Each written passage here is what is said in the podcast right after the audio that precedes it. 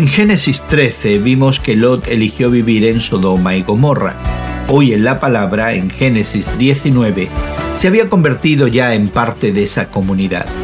El hecho de que se sentara a la puerta de la ciudad muestra que era un líder y un anciano de la ciudad.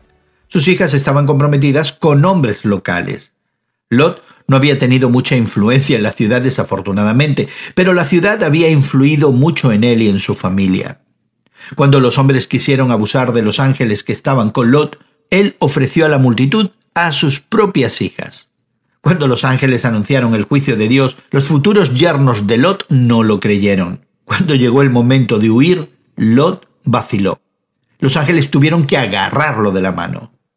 Mientras la destrucción de Dios caía sobre la ciudad, la esposa de Lot miró hacia atrás. Era una mirada de anhelo e identificación. Se había identificado tanto con Sodoma y Gomorra que compartía su juicio.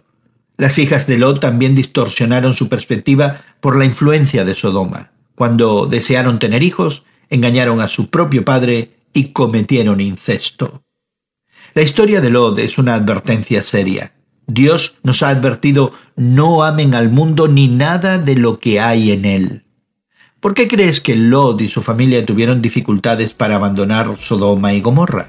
¿Cómo crees que podemos estar en el mundo y no ser de él? Y para ti, ¿cómo se ve eso? Hoy en la Palabra es una nueva forma de estudiar la Biblia cada día. Encuentra Hoy en la Palabra en tu plataforma de podcast favorita.